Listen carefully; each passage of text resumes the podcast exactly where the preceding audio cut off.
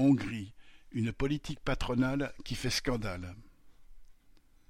Après des semaines d'attente, une des principales chaînes de la télévision hongroise a tout dernièrement rendu public dans un reportage les agissements de la direction du groupe Continental en Hongrie contre les travailleurs et la soumission d'Orban aux ordres de celle-ci.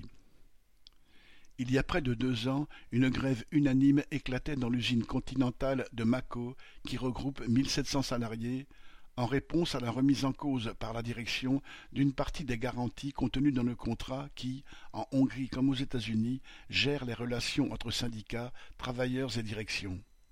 Il est en général conclu pour deux ans, et en dehors de son renouvellement ou de sa dénonciation, les grèves sont interdites. Cette grève militante n'en a pas moins été victorieuse. La direction internationale du groupe, avec Nikolai Setzer comme nouveau PDG, s'est vengée en faisant licencier les mois suivants une centaine d'ouvriers parmi les plus actifs dans la grève. Puis, grâce à son contrat supervisé par le gouvernement allemand pour l'exploitation des paysans du caoutchouc en Indonésie, elle a fait venir deux cents ouvriers de ce pays pour remplacer les licenciés. Alors qu'Orban avait en principe fermé les frontières, à la suite de cela, il a bien dû non seulement faire une exception pour Continental, mais aussi changer la loi pour tous les autres patrons. Les ouvriers indonésiens ont été moins payés que ceux de Hongrie, avec un contrat de deux ans et obligés ensuite de rentrer au pays. Le but évident du patron était de briser la solidarité qui existait entre travailleurs après la grève et de créer une division, voire une hostilité entre travailleurs au sein de l'usine. Cela n'a pas réussi.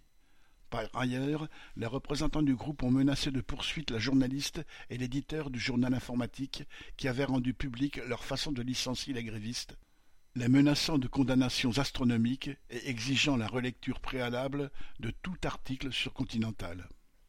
Le reportage n'en a pas moins été repris dans toute la presse, tandis qu'Orban et son gouvernement sont apparus pour ce qu'ils sont. Derrière leur démagogie nationaliste et xénophobe, les exécutants dociles des décisions des grands trusts. Les grands capitalistes craignent par-dessus tout que les travailleurs brisent les divisions qu'ils tentent de créer entre eux. Les travailleurs sont forts quand ils s'unissent dans le combat contre l'exploitation, et les deux cent mille travailleurs du groupe continental dans le monde, au-delà des nationalités différentes, peuvent représenter une force énorme. Paul Sorel